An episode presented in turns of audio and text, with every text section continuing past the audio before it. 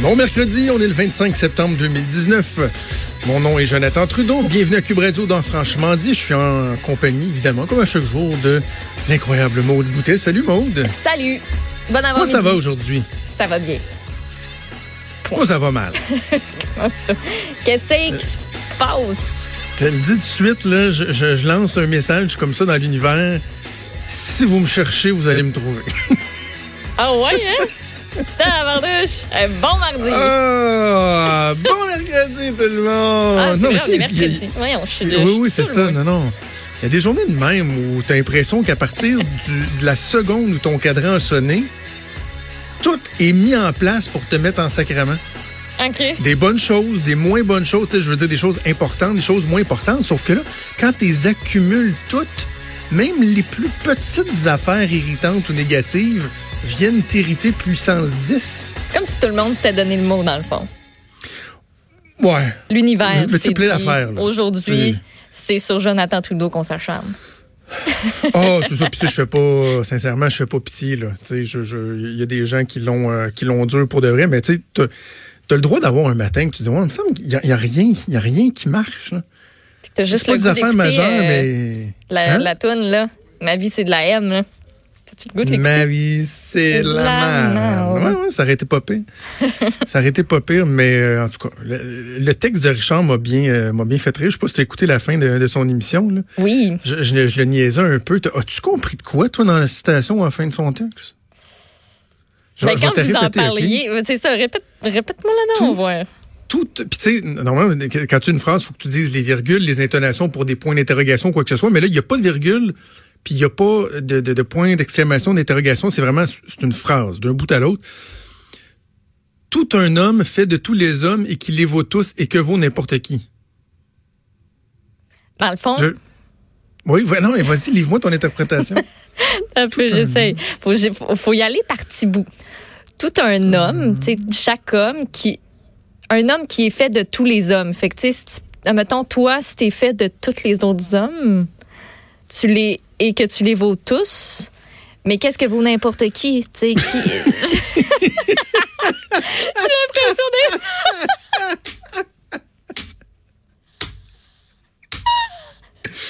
Ah! J'ai l'impression d'être dans un Je- cours de J'ai philosophie mal à la tête. Je la lis, je la lis, j'ai mal à la tête. T'as même pas besoin d'en était- fumer un pour, euh, pour Puis, être tout ah, mêlé, là. Puis Rich est super bon pour utiliser des citations de même. Des fois, tu te dis, tabarouette, c'est toujours à point, c'est toujours, c'est brillant, les, les, les images qu'il utilise. Puis, mais celle-là me rend complètement pas en toi. J'ai essayé. On a essayé, t'as essayé, j'ai essayé. essayé. Mais moi, ça m'a quand même frappé euh, que tu, euh, tu disais à Richard que M. Charret, avec son petit calepin des expressions, Oui, son petit livre d'or, oui, puis c'est un vague souvenir que j'ai de ça. Faut, faudrait que je fouille voir, euh, je pense que je me trompe pas de personne, mais il me semble que c'était M. Charret qui, qui gardait un petit livre de, de, de, de, de Richard grandes expressions. rentrer, là. Qu'est-ce que Ah, tu veux? Richard, ah non, Richard, arrête, je viens, je viens de prendre deux Tylenol. Non, non, mais la, la question que je me pose, ça fait-tu trop péteux de mettre des situations, des citations littéraires comme ça? Ça fait-tu regarder comment j'ai de la culture? Peut-être, hein? Peut-être.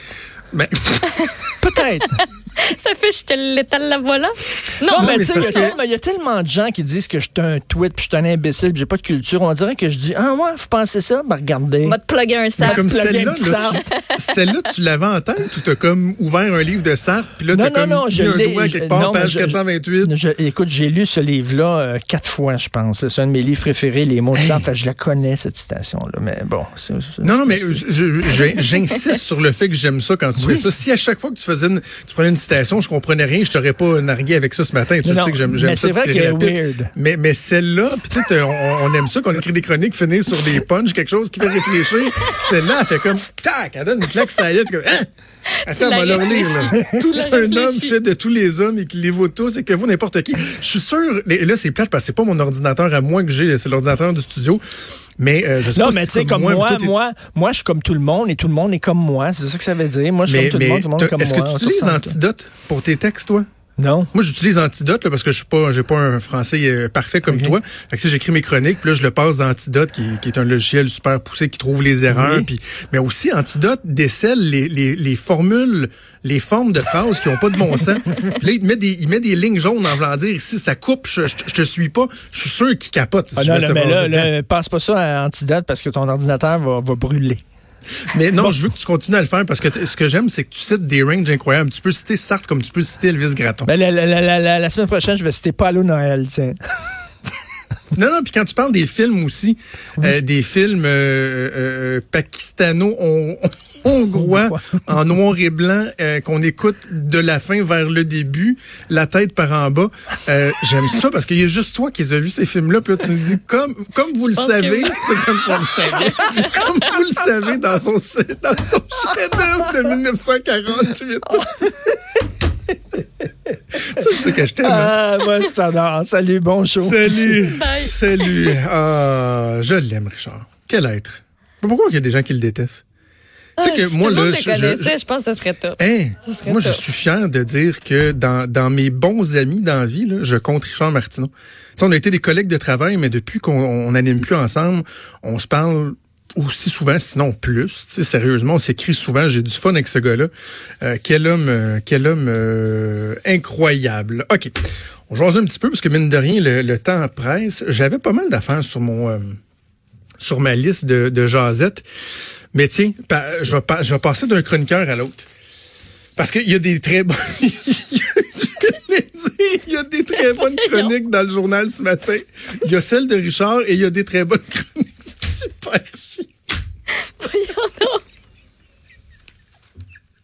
Que? Il se passe quoi? C'est comme la façon que j'ai parti ma phrase, c'est comme si j'allais dire, tu sais. Il y en a des super bonnes. il y a la chronique de Richard qui vaut pas cher. Puis après ça, Mais non, elle est bonne, la chronique à Rich, c'est la fin que je comprends pas. Oh, fait chaud. Mais les, parce que les chroniques de Mario, la chronique de Mario, l'autre collègue, sur l'enfance de, finira jamais. celle de Richard, puis c'est une échelle, là, celle de Mario, dans le fond, là. T'es en train de Ah, me dire que... Celle de Mario est vraiment excellente. Oui. Euh, ben, c'est pas d'elle que je veux parler non plus. Te- C'est décousu, Voyons. cette histoire-là. C'est aussi décousu que la fin de la Là, il y a une chronique. chronique avec Mario. Il y en a une avec Richard. Mettons, je flippe les pages du journal. T'as Antoine Oui. Robitaille. C'est-tu lui? Non, c'est. Michel Girard. T'as- Elle Michel Girard, chronique économique. elle est loin. Elle est loin. On, on- prendre on y arrive. Ouais, je tourne mes petites pages de journal. OK. Le titre. Il est où le problème de pénurie de main Il est où le problème? Il est où? Il est Il est où? où? Il est où? C'est OK. ça inspiré de a- ça, tu penses? Le pire, c'est que je dis que j'ai un matin de puis je suis là, puis j'ai ri, puis j'ai des fous rires. Tant mieux, fait du bien de faire la radio. Oui. Plus sérieusement, Maude. Pénurie de main-d'œuvre, c'est un problème qui est criant au Québec. Euh, je je t'en ai parlé à quelques reprises sur le fait que je commence à être tanné qu'on mette tout sur le dos de la pénurie de main-d'œuvre. Oui. Mais c'est vrai que c'est un problème. Là. Euh, bon, Michel nous dit dans sa chronique que euh, le nombre de postes vacants au Québec a augmenté de 20,7% au cours des 12 derniers mois. C'est 24 100 postes vacants de plus. En gros, à matin, là, il y a 140 000 postes qui sont pas pourvus au Québec, qui sont pas comblés. Et là, Michel lève la main, puis il dit juste, hey, hey gang, juste vous donner des chiffres. Il y a 140 000 postes vacants, OK? Mais on a 214 000 personnes sur le chômage. Et pour les prestataires d'aide sociale, il y en a 110 000 qui sont considérés comme étant aptes au travail. Je, j'arrête ma référence à la chronique de Michel là parce que les propos qui vont suivre sont les miens, sont pas nécessairement les siens, mais je pars de ce constat-là et je me dis, c'est vrai que la solution, elle réside en partie là-dedans, là. Tu sais, c'est beau faire des missions à l'étranger, faire des programmes de rétention pour les aînés, les garder au travail, le transfert d'expertise, etc., etc. Sauf que on regarde dans, dans nos effectifs, nos actifs, en tout cas ce qui devrait être des actifs, en ce moment au Québec, on pourrait à peu près la combler au complet. Je, mais évidemment, je sais bien que c'est pas vrai que du jour au lendemain, tous les chômeurs, tous les assistés sociaux pourraient combler tous les postes. Tu as des postes qui sont spécialisés, t'as ben, quels sont les postes qui sont probablement, là, je- je- j'extrapole peut-être, mais qui sont le, le- le- le- dont les besoins sont les plus criants? C'est en restauration, c'est des plongeurs, c'est des, euh, des, des, des, gens pour le faire du service d'un Tim Hortons, d'un café, d'un McDo. Tim Hortons, à bien des endroits qui sont même plus capables de rester ouverts 24 heures parce que il manque de main-d'œuvre. Ben, quand on regarde le nombre de gens qui n'ont pas d'emploi et qui pourraient travailler, c'est impressionnant, là. Et ce qui m'amène, tu sais, à parler spécifiquement de l'aide sociale. Je sais les gens qui sont plus à droite au niveau économique, quand on parle de ça, souvent on va vouloir nous faire passer pour des insensibles. Ah oh, ben voyons donc, vous comprenez pas, il y a des gens qui sont sur l'aide sociale, ils n'ont pas le choix, puis oui, c'est quoi, Maude? Moi, je, je suis d'accord à ce qu'on aide ces gens-là. Je veux même qu'on les aide plus. D'ailleurs, le gouvernement Legault, dans son premier budget, a euh, déposé des mesures qui font en sorte que les 84, 84 000 personnes qui sont vraiment inaptes au travail au Québec ont vu leurs prestations augmenter. Et ça, moi, je dis bravo, applaudissons ça. Il y a des gens qui, effectivement, ont toutes sortes de contraintes physiques, mentales, peuvent pas travailler.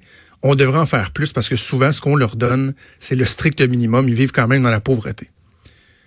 Mais sur le nombre prestataire total d'aide sociale au Québec, c'est-à-dire 371 000 personnes, il y en a 110 000 qu'on considère comme étant aptes au travail. As-tu idée comment c'est beaucoup? C'est presque un sur trois monde. Oui, c'est beaucoup de monde. Puis, dans, parmi ces gens-là, je, je, je t'amène quelque part. J'essaie quelque chose. Mettons. Vas-y. Mettons qu'il y en a qui sont aptes au travail, qui, euh, ben, qui sont en fait, pas mettons, ils sont aptes au travail. Mettons qu'ils cherchent une job, eux autres puis qui se font claquer la porte au nez. Ça se peut-tu aussi qu'en tant qu'employeur, il y en ait qui a des critères un petit peu trop, euh, je veux pas dire discriminatoires, mais je le, je le dirais quand même. Euh, peut-être. Euh, loin de moi l'idée que tous les employeurs soient, soient modèles, là. assurément pas. Mais tu tu, tu demandes à un employeur, euh, es-tu prêt avoir un employé qui est pas nécessairement là, euh, dans le moule exact de ton idéal ou fermé pendant euh, des heures ou perdre, carrément perdre des revenus? Je pense qu'il n'y a pas grand personne qui sont en affaires pour perdre de l'argent. Le fait est que les, les 110 000 personnes prestataires d'aide sociale qui sont aptes au travail, est-ce qu'on fait tout en notre pouvoir pour les inciter à retourner sur le marché du travail? Il y a le gouvernement euh, libéral, c'était Sam Hamad à l'époque, qui avait présenté le projet qui s'appelait, je pense, Objectif Emploi, qui disait, vous savez quoi? Si vous nous démontrez, vous faites un suivi, on va vous suivre, on va vous prendre par la main, vous nous démontrez que vous travaillez activement à vous trouver une job, on va même vous aider à trouver une job. On va euh, vous donner des cours pour comment vous présenter, comment faire un CV, tout ça. On va vous encadrer on va bonifier votre prestation d'aide sociale le temps que vous êtes sur l'aide sociale pour souligner le fait que vous faites des efforts. Et là, tout le monde disait, ouais, OK, tu sais.